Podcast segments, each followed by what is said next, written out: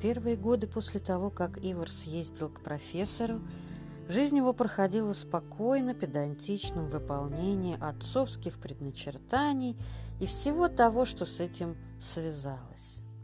Уж такой он был человек. Ему нелегко было на что-нибудь решиться, но решившись, он крепко держался принятого, как якорь землю. Мысли, высказанные профессором, тоже вошли в круг намеченных осуществлений направляли его заботы о детях. Девочки подрастали и воспитывались под руководством умной гувернантки, которой было сказано развивать у всех волевые начала, серьезную настойчивость и чувство долга. А про себя Ларсон думал, когда девочки вырастут, точно выяснится, кому из них завещать поддержание фамильной идеи. И все шло гладко, размеренно, просто до тех пор, пока старшая дочь, ей было тогда 14 лет, не заболела скарлатиной и умерла в три дня. В этом несчастье Ларсон ощутил кроме опасений за других детей, еще и тревогу за отцовский план. Снова всплыли горькие мысли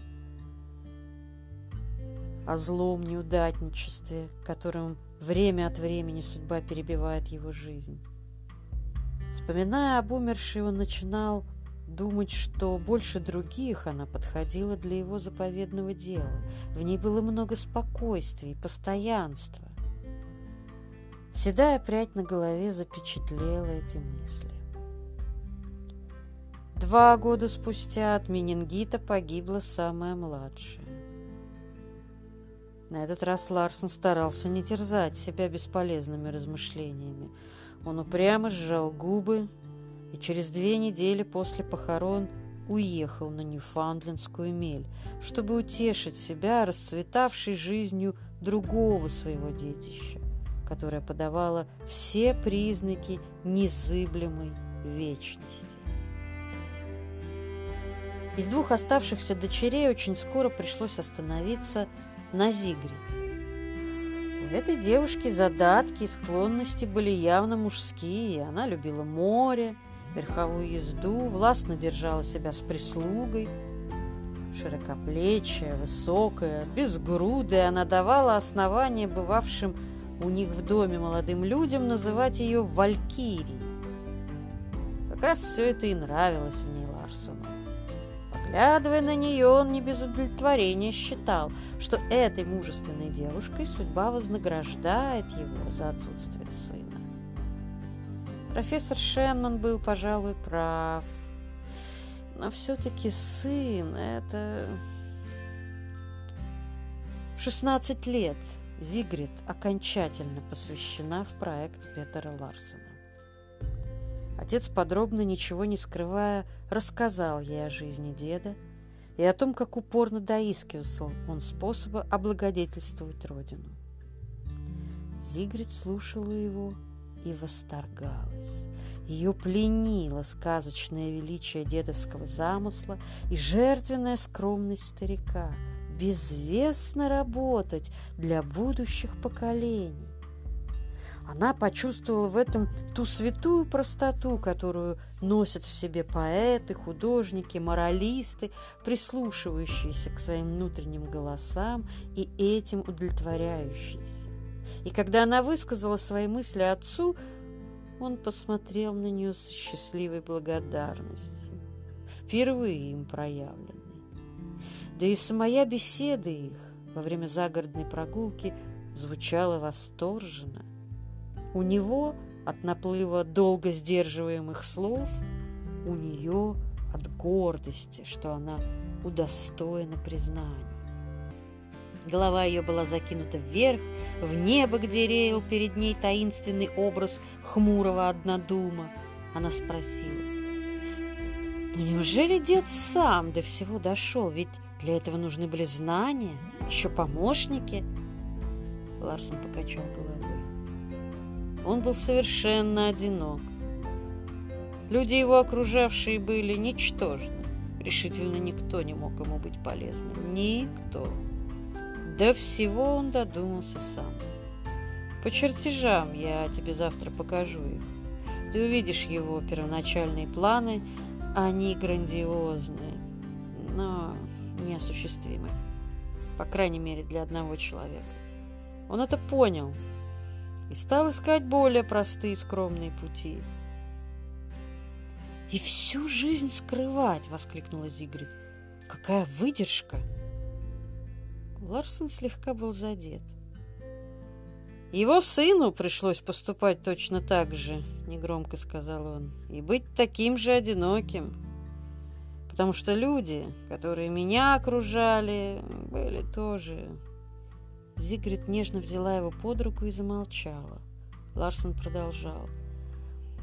Тревоги, заботы, сомнения — все было. Но все это оставалось внутри. Ты представляешь себе, какими глазами смотрели бы на меня знакомые, служащие, если бы догадывались о моих планах. Презрительная улыбка с судорогой пробежала по его губам. Я уверен, что если бы об этом узнали, мои векселя не учитывались бы ни в одном банке. Векселя сумасшедшего. Да и у себя дома я потерял бы всякий кредит. Нет. Нет, такие вещи никогда не надо выносить наружу. Они тускнеют от людских взглядов. «Разве мать ничего не знает?» – в ужасе спросила Зигрид. «Нет», – твердо заметил Ларсен. «И она не должна знать. И когда у тебя будет муж, пусть он также ничего не знает. Близкие – это самые опасные критики и недоброжелатели. Зигрид задумалась. Предстоящее одиночество заполнило ее страхом. «Мне трудно поручиться за себя», – взволнованно сказала она. «Ведь это значит следить за каждым своим словом и движением – это ужасно». «Нет, это еще значит брать на себя полную ответственность за все. Полагаться на свой ум, томиться сомнениями.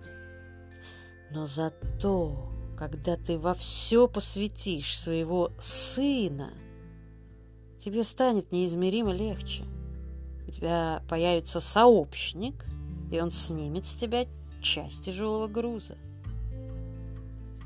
Так же, как ты с себя только что.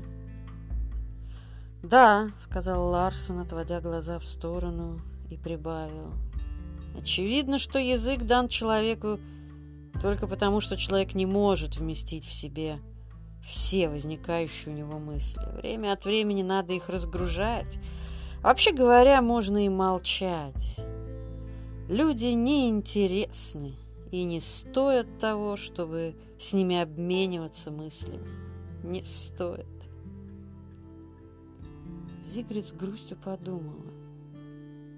Мне предстоит такое же одиночество. И неужели я также буду презирать людей?